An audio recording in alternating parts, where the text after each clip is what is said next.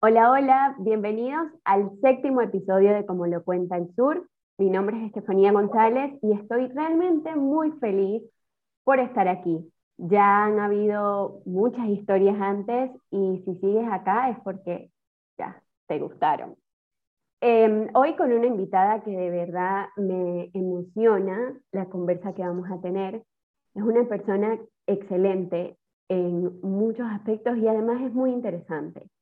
Es alguien que ejerce labores en Ibrem Project. Para quienes no lo conocen, se trata de una ONG dedicada a incrementar los niveles educativos en los Roques, Venezuela, a través del inglés, promoviendo valores, turismo y conservación ambiental de verdad que la, historia de, esta persona personalmente me atrapó y sé que también a Ori, quien es mi mejor amiga y me acompaña en este proyecto.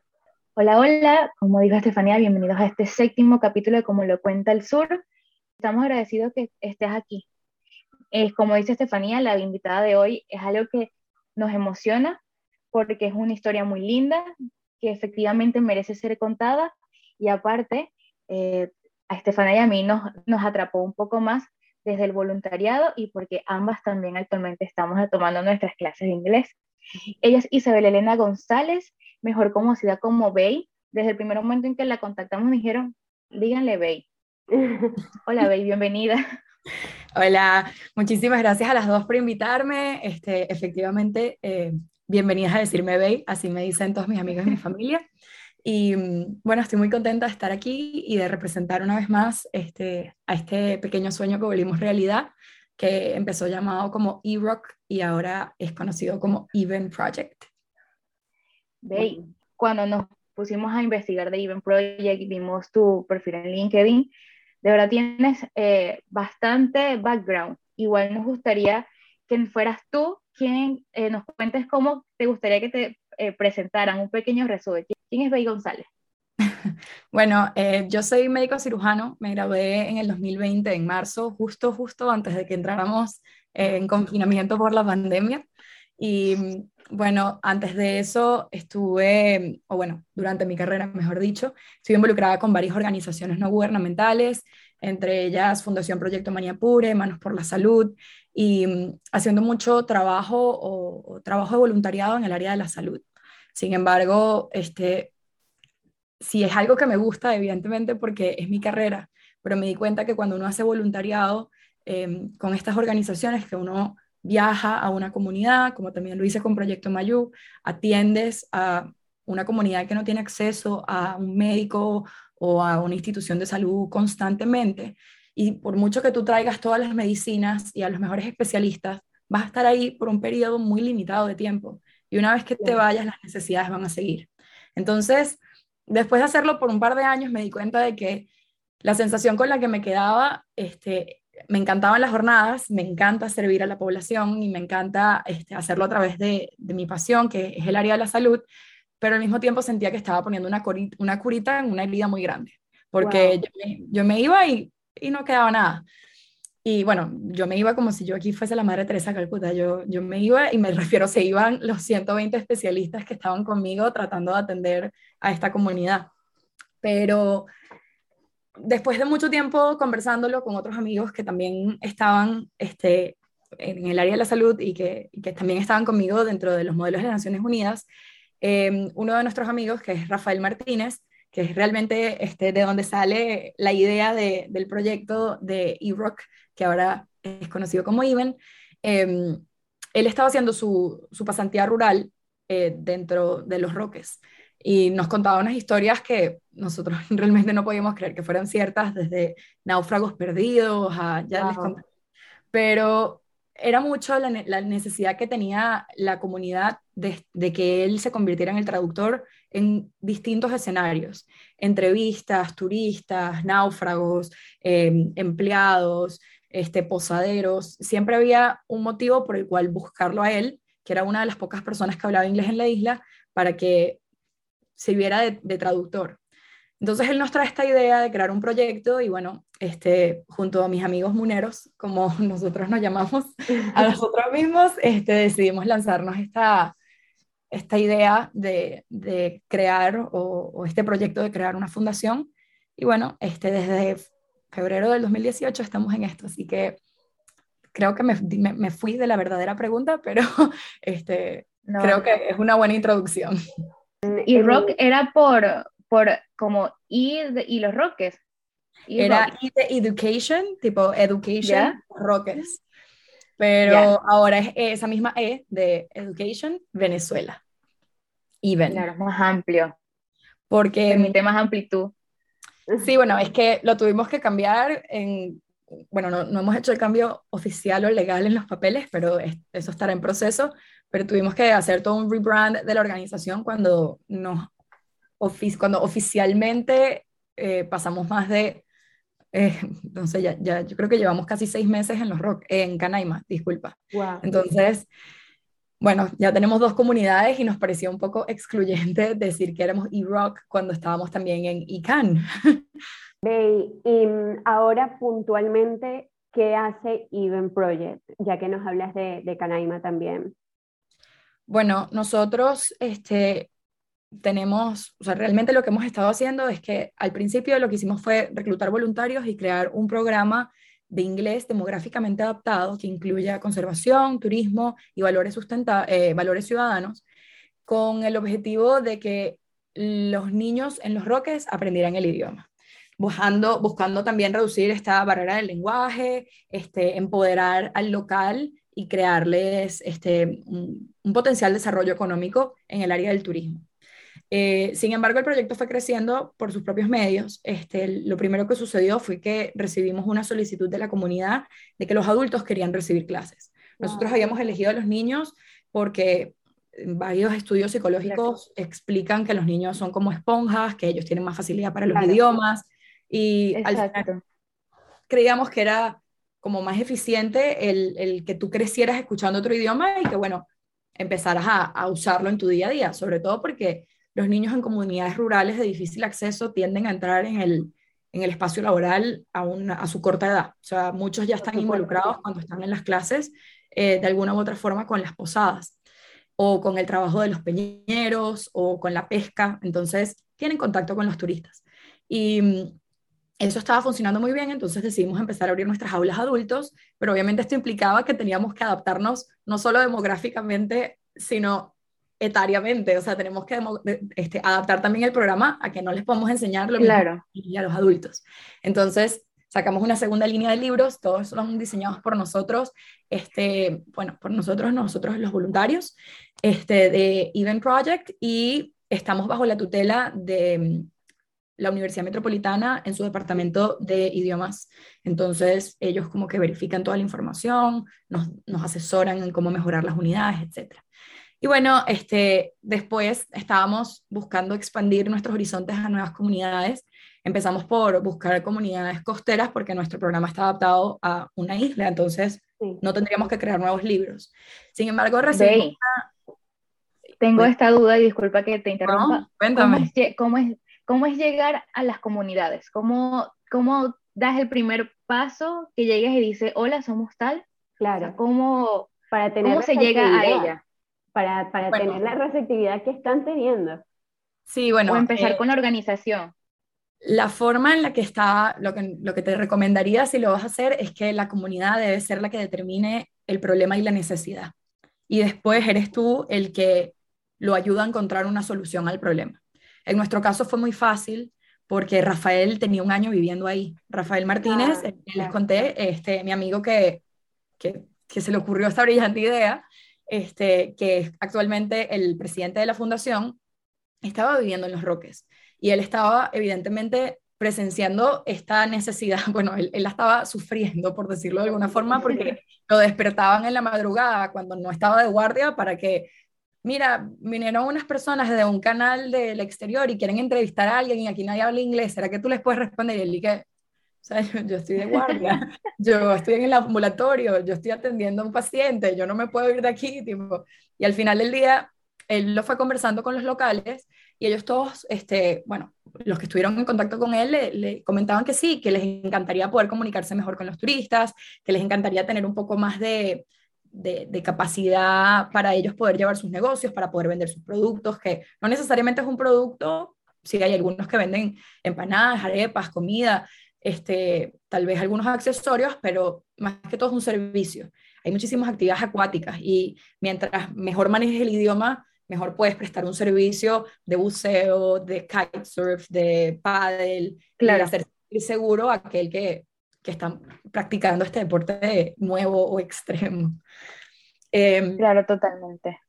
Y bueno, este, la verdad es que con Canaima fue algo muy similar. Este, nosotros estábamos buscando, como te digo, expandirnos era a una comunidad costera. Estábamos pensando en Margarita, en Adícora, y fuimos contactados por este, miembros de, de la comunidad indígena Pemón que mm, querían Interesante. estas clases y que querían que nosotros fuéramos a darle clases predominantemente a los adultos. Ellos nos contactaron a ustedes. Sí, ellos nos contactaron. el impacto. Que ellos querían saber más del proyecto, querían saber si podíamos ir para allá, entonces hicimos unos pequeños viajes de exploratorios, como les decimos nosotros, que mm, lo que hacemos es una medición de impacto cero, les pasamos una especie de, de quiz donde lo que hacemos es determinar si existe esa necesidad de, de nosotros estar ahí, de, de, un programa de inglés, de mejorar el, de esa relación o ese impacto con el medio ambiente y esa responsabilidad social con el medio ambiente. Y este, después de hacer ese cuestionario, evaluamos cuánto es el interés en estas clases. Entonces, esto coincidió lamentablemente con que, bueno, que ellos nos contactaran, con que estábamos en la pandemia, con el COVID, con que todo estaba como un poco más complicado. Entonces decidimos este, afrontar también un segundo problema que, que seguimos combatiendo, que es el tema de la deserción escolar a consecuencia de la pandemia, que muchos niños este, dejaron de ir al colegio por mucho tiempo y bueno, ahora no lo consideran una prioridad. Y decidimos involucrar en, estas, en estos viajes exploratorios, donde también fuimos a apartaderos en la ciudad, en, en Mérida, este, en el estado de Mérida y en la ciudad de Mérida. Este, y nada, queríamos conocer realmente cuántos eran los niños que estaban participando en clases activamente, por qué no estaban yendo al colegio y bueno, fue muy, muy distinta la, la respuesta que tuvimos en estas dos comunidades.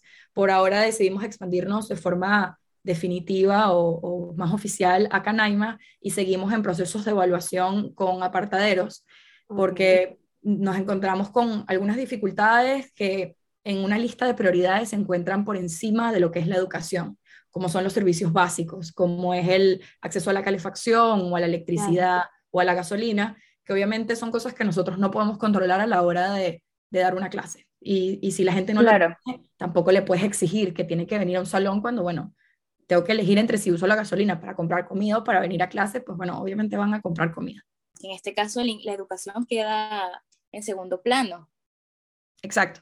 Nosotros siempre tratamos de que no lo vean así, porque al final del día la educación es una herramienta que te ayuda a establecer otros niveles de esa pirámide más adelante. Por supuesto, sí. Pero, pero tenemos que entender también la realidad del país que vivimos. Entonces, no es un tema de que no vamos a ir más, es un tema de que le pusimos una pausa, estamos esperando hicimos un llamado a la comunidad, les hicimos, un, les, hicimos una especie de llamado de atención a los representantes de que traten de buscar formas para reincorporar, reincorporar a sus niños a los salones de clase. Y este, hemos recibido algunos mensajes de la comunidad eh, que seguimos evaluando para ver si están listos para hacer un segundo intento, este, probablemente cuando iniciemos el nuevo año escolar, que sería más hacia septiembre, septiembre octubre. Ve, y por ahora estos dos lugares, Canaima y Apartaderos. ¿Visualizan otro, otra parte del mapa de Venezuela para expandirse? ¿Otro lugar eh, que, sientan ustedes que tienen esta necesidad?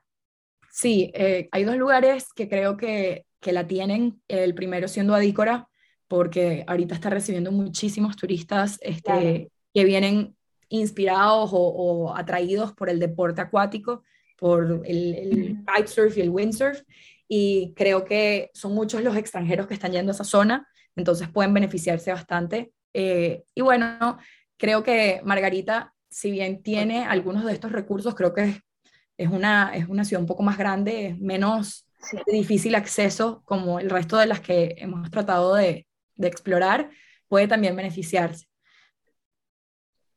Y Margarita ya es como, hay tantos puntos, eh, digamos, turísticos o tantas eh, poblaciones que ya ahí eh, puede ser un poco más difícil entrar. Ve, cuando empezamos a leer sobre el proyecto y ver desde tu, tu perfil, nos llamaba la atención que siempre, tu, como que vemos que siempre tuviste la chispa de voluntaria, pero que este proyecto iba, este, a, eh, no iba en la misma línea de la medicina, sino desde el idioma, desde la educación. Entonces, y ya, ya, ya, por la historia que nos contaste, entendemos un poco cómo se unió, cómo esta historia, este proyecto llegó a ti. Pero nos gustaría saber este, cuál es tu rol dentro de este, de este proyecto y cuántas personas más conforman esta idea. Bueno, eh, mi rol, yo ahorita estoy sirviendo como la Chief Executive Officer o CEO, que también es traducido a director ejecutivo en español. Y mm, mi trabajo es como supervisar que todo el mundo esté realizando las actividades que deben estar realizando y un trabajo dentro de la directiva. Sin embargo, eh, creo que nosotros en la directiva nos manejamos de una forma bastante horizontal. Eh, la directiva está conformada por los cuatro fundadores que son Rafael Martínez, Aranza González y Betina González. Si bien las tres compartimos apellidos, no somos familia, pero casi. Este, y mm, bueno, eh, Aranza es nuestra vicepresidenta, Rafa, como les dije, es el presidente y Betina funciona como tanto nuestra secretaria como nuestra tesorera. Nosotros, además de esto, decidimos este, crear comisiones dentro de la organización, entonces tenemos una comisión de social media, que era de donde este, de donde conocí a, este, a Mafe, que es la que nos puso en contacto. Eh, mi voluntaria estrella, que me puso en contacto con ustedes. Y este, también tenemos una de educación y pedagogía, evidentemente, porque somos una organización de, de educación. Tenemos una de finanzas, tenemos una de logística y tenemos una de relaciones públicas o PR.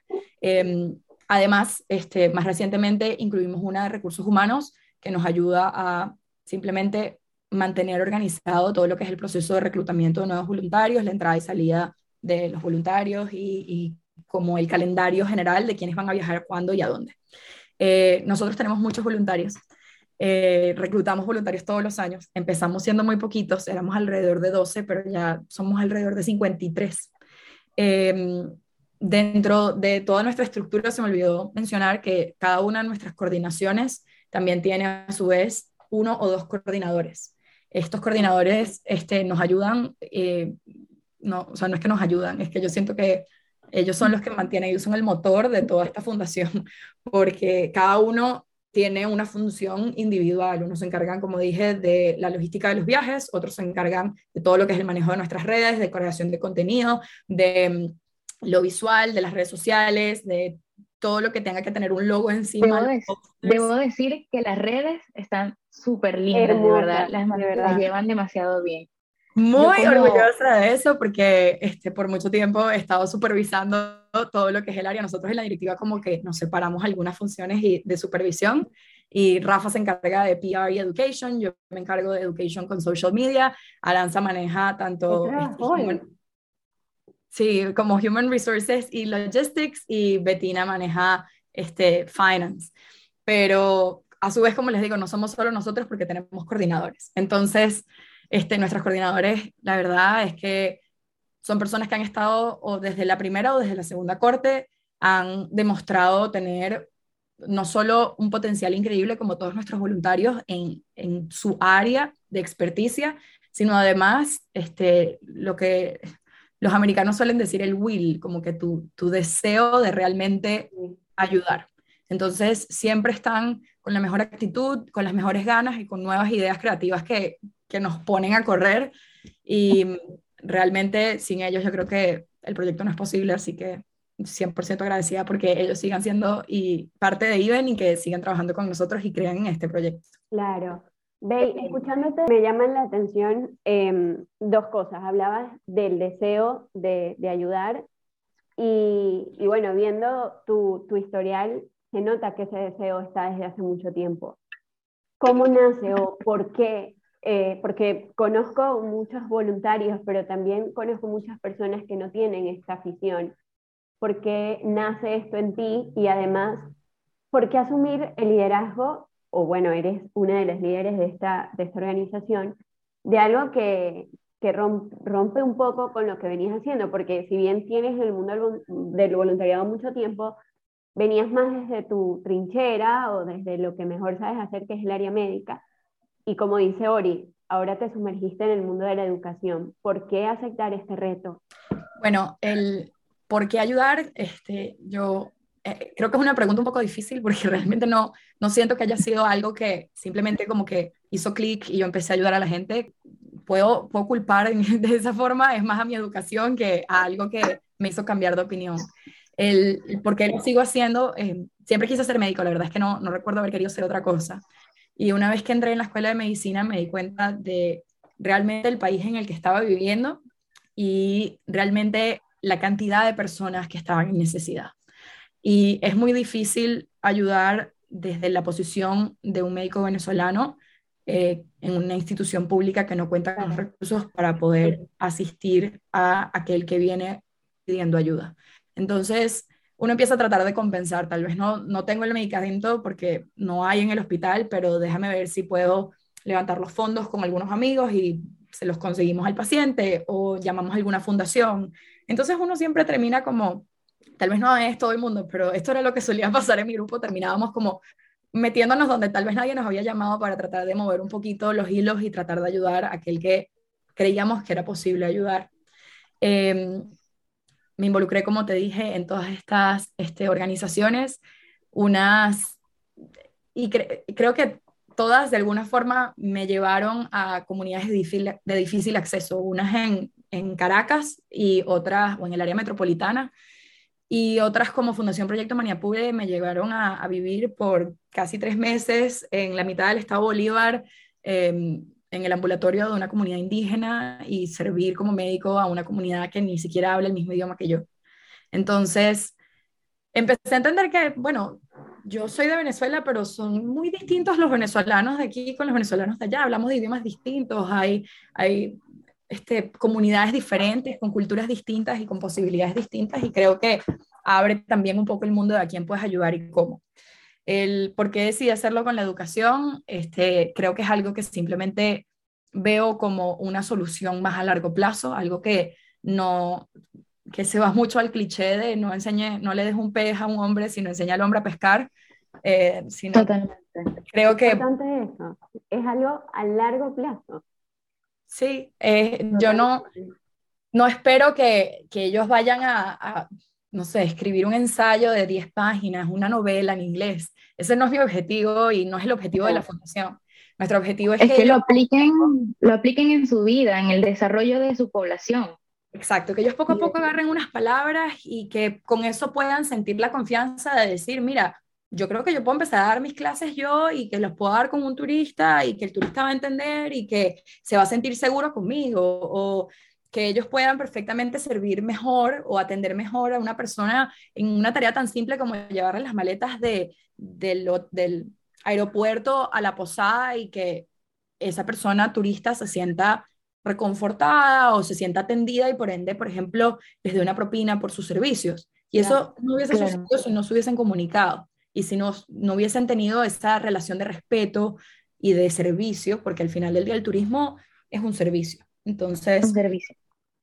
Hay que tener este, valores para poder hacer esa, esa actividad y eso, por eso es que nosotros decidimos incluir el tema de valores ciudadanos tanto dentro de nuestro currículo. Pero no sé si eso responde a tu pregunta, pero ahí va.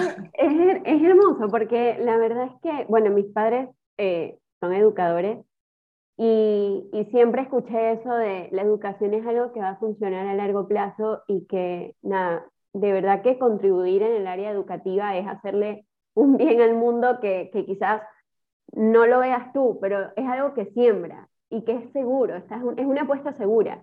Y es tan hermoso volverlo a escuchar de ti, que, que estás en este mundo, que nada, que, que le metes, como dicen acá, toda la onda en esto y la verdad, orgullosísima. Eso es lo que, lo que a mí me hace sentir. Y cuando adelante dijiste que usted su primer objetivo eran los niños, porque efectivamente por pedagogía tienden a ser más esponjas, a mí se me vino a la mente es educar a la generación que viene. Claro. Y que así sucesivamente vayan con los años. Ese, ese es uno de nuestros objetivos, incluso parte de nuestra misión o de, de nuestra cuando lo traducen, lo que dice es educar el futuro de Venezuela, porque nosotros queremos educar es a los niños que al final del día van a terminar siendo el futuro de nuestro país. cuéntame. No, dinos, ¿qué nos ibas a contar?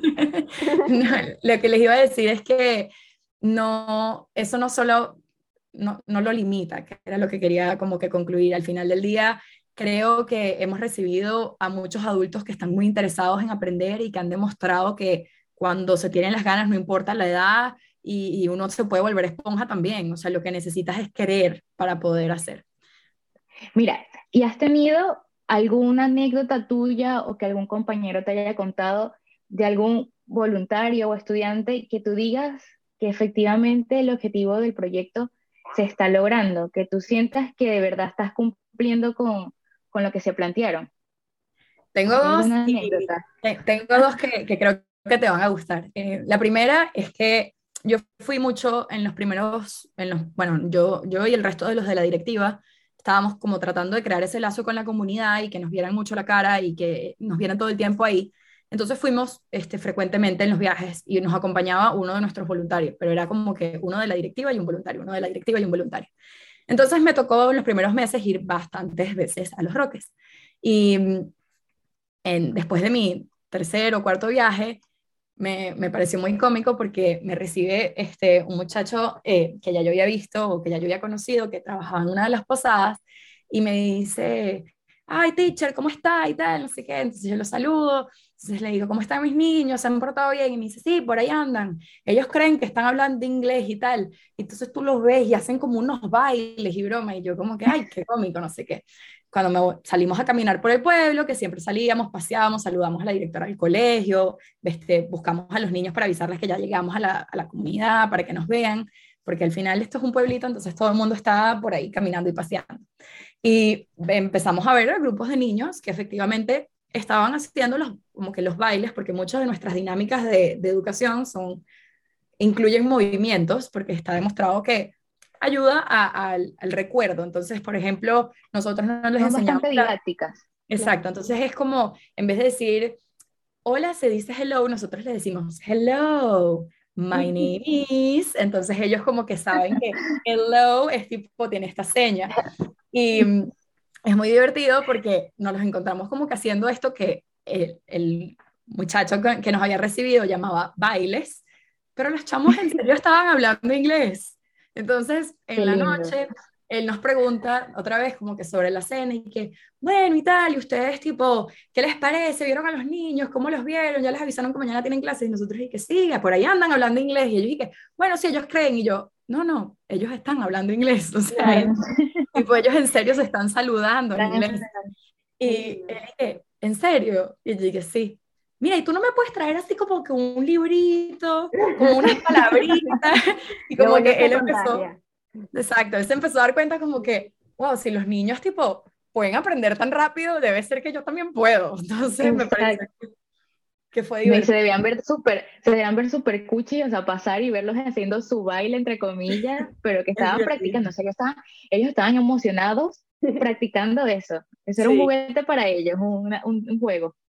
Eso, esa es una anécdota que siempre me parece cómica. Y la otra es que hay, hay un muchacho, uno de nuestros niñitos, uno de los más grandes, este, que es el hijo, eh, es uno de los hijos de la primera directora que tuvo el colegio cuando nosotros llegamos.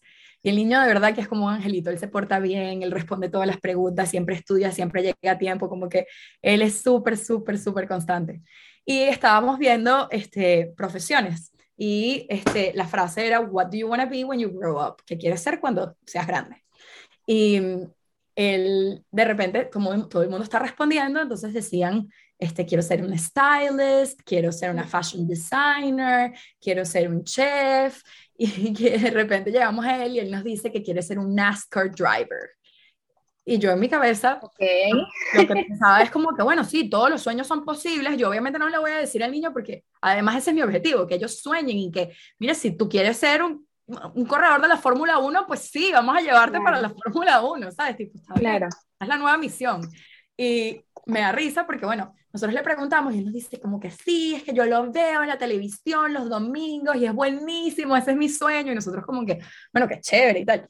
Este, volvemos a la, como un par de semanas después, ah, y ese día, disculpa, esta es parte importante del cuento, la que estaba conmigo es una economista. Entonces, nosotros terminamos la, la actividad diciendo como, eh, when I grow up, I want to be a doctor. Entonces dije yo, y ella dice, I want to be an economist. Y entonces él pregunta como que, ¿qué es eso? Y entonces ella le dice, bueno, un economista es una persona, y entonces le empieza a explicar como que, que maneja desde finanzas hasta los números y que le gusta como que todo lo que es la estadística y los análisis y determinar qué puede pasar más adelante con ciertos números y con las finanzas, no sé qué. Entonces ella como que le hace un, una descripción de economista para niños y este, él le responde como que, bueno, sí, está bien, como que no pasa nada. Yo vuelvo como a las dos semanas y estamos haciendo el repaso antes de del examen y cuando volvemos a hacer What do you want to be when you grow up, él dice, I want to be an economist. Y le dije, cambió, cambió su carrera. ¿Qué pasó? Entonces le pregunté al final de la clase y me dice, bueno, pero es que yo no sabía que eso existía. Y además me llevaron para Margarita y no me gustaron tanto los carros. Y yo dije, me encanta. Me, me pareció razón para cambiar. Me pareció muy, muy divertido desde el punto de que me da risa que obviamente tú no sabes hasta que ves las cosas, te demuestra mucho eso, en los Roques no hay carros, entonces obviamente él, claro. él se lo imaginaba como que, bueno, esto es de otro espacio, tipo, esto es lo máximo, y se montó en un carro y dijo como que, ah, sí, no, esto no es tan divertido. Este, y además que él no hubiese conocido la posibilidad de esta profesión o, o de, de que existe una profesión que se llama economía si no hubiese tenido el contacto con uno de nuestros voluntarios que es economista. Entonces me pareció muy divertido que ella lo lograra impactar de esa forma con una explicación que a él le pareció completamente agradable. Que alguien te diga como, mira, sí, y a mí me encanta la matemática y me encanta esto y yo con los números puedo estimar cosas que van a pasar o determinar cosas en el futuro y que él lo vio y dijo, esto es mágico, yo quiero hacer eso también con los números, o sea. Por supuesto. Ay, qué interesante eso. sí. Em, bueno, ya para ir cerrando, eh, hay algo que, que hemos mencionado, ella está en Boston, por supuesto de Venezuela, pero está en Boston, y hace un montón de cosas. Más allá de, de, del voluntariado, vemos que tu vida académica y profesional, bueno, es brillante, es extraordinaria. ¿Qué estás haciendo actualmente en paralelo a IBEN? Bueno, ahorita soy eh, postdoc research fellow eh, de dos hospitales, del Brigham and Women's y del Dana-Farber, este, que son dos hospitales que están asociados a la Escuela de Medicina de Harvard y mm, estoy trabajando con el departamento de eh, infecciones y mm, en pacientes inmunocomprometidos. Entonces, esa es más o menos mi área.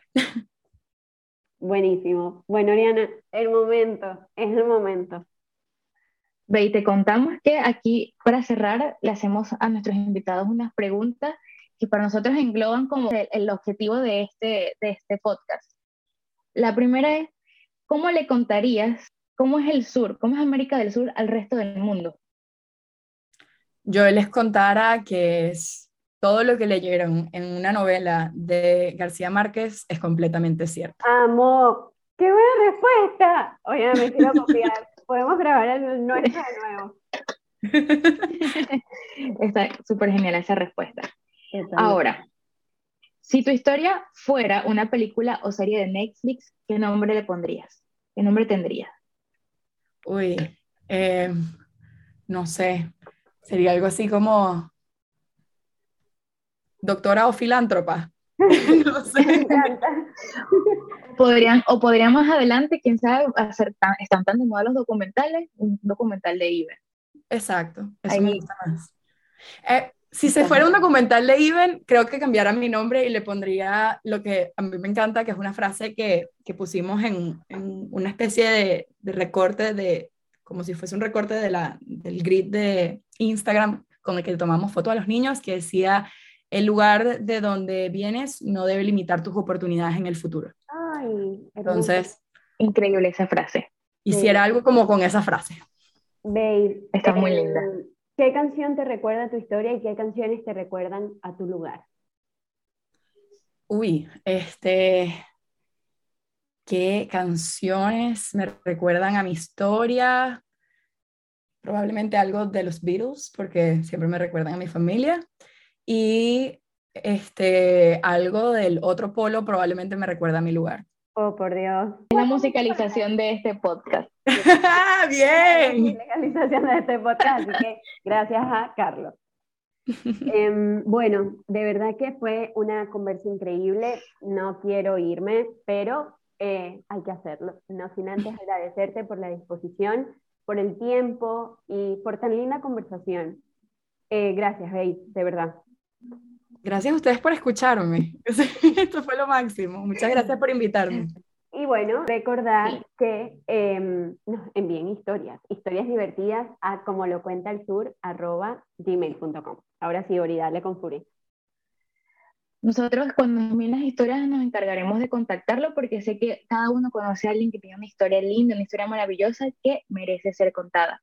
Ve, antes de despedirnos, por favor, indica las redes sociales o el website donde podemos eh, eh, ver lo que hace Iben o, o tú misma Contanos las redes. Ok, este, nuestra página web es www.evenproject, even se escribe E-V-E-N.org. Y este, ese es prácticamente nuestro todo. Entonces, Even Project Piso es nuestro Instagram y ahí pueden encontrar el resto de nuestra información. Ya saben, si quieren saber más de este lindo proyecto, ahí están las redes donde hay información para ser voluntario y o donar o simplemente informarte y saber, y saber de este lindo proyecto. Como siempre agradecemos que nos hayas escuchado este séptimo episodio de Como lo cuenta el sur, saber que nos, ayudas con suscribirte, darle like, compartirlo con tus amigos o simplemente escuchar nuestro podcast. Así que, bueno, nuevamente muchas gracias, Bey, Estefanía, por acompañarme en este proyecto. Hasta el próximo episodio. Nos despedimos con cariño, Ori y Steffi desde el sur. Chao, chao. No hay acento que no se pare canción que nadie cante, como la canta el sur.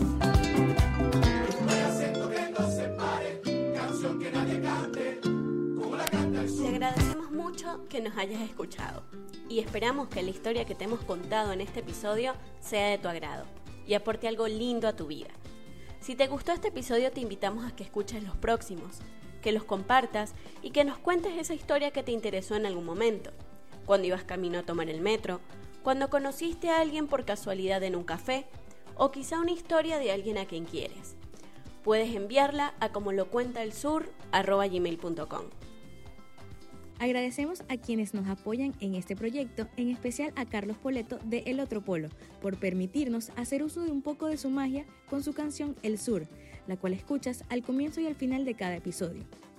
Laura Palma nos acompaña en el nacimiento de ideas y producción de este podcast para llevarte a ti las historias que cuenta el sur. Somos Ori y Steffi, con cariño desde el sur. No que no se pare, canción que nadie cante, como la canta el sur. No hay acento que no se pare, canción que nadie cante, como la canta el sur.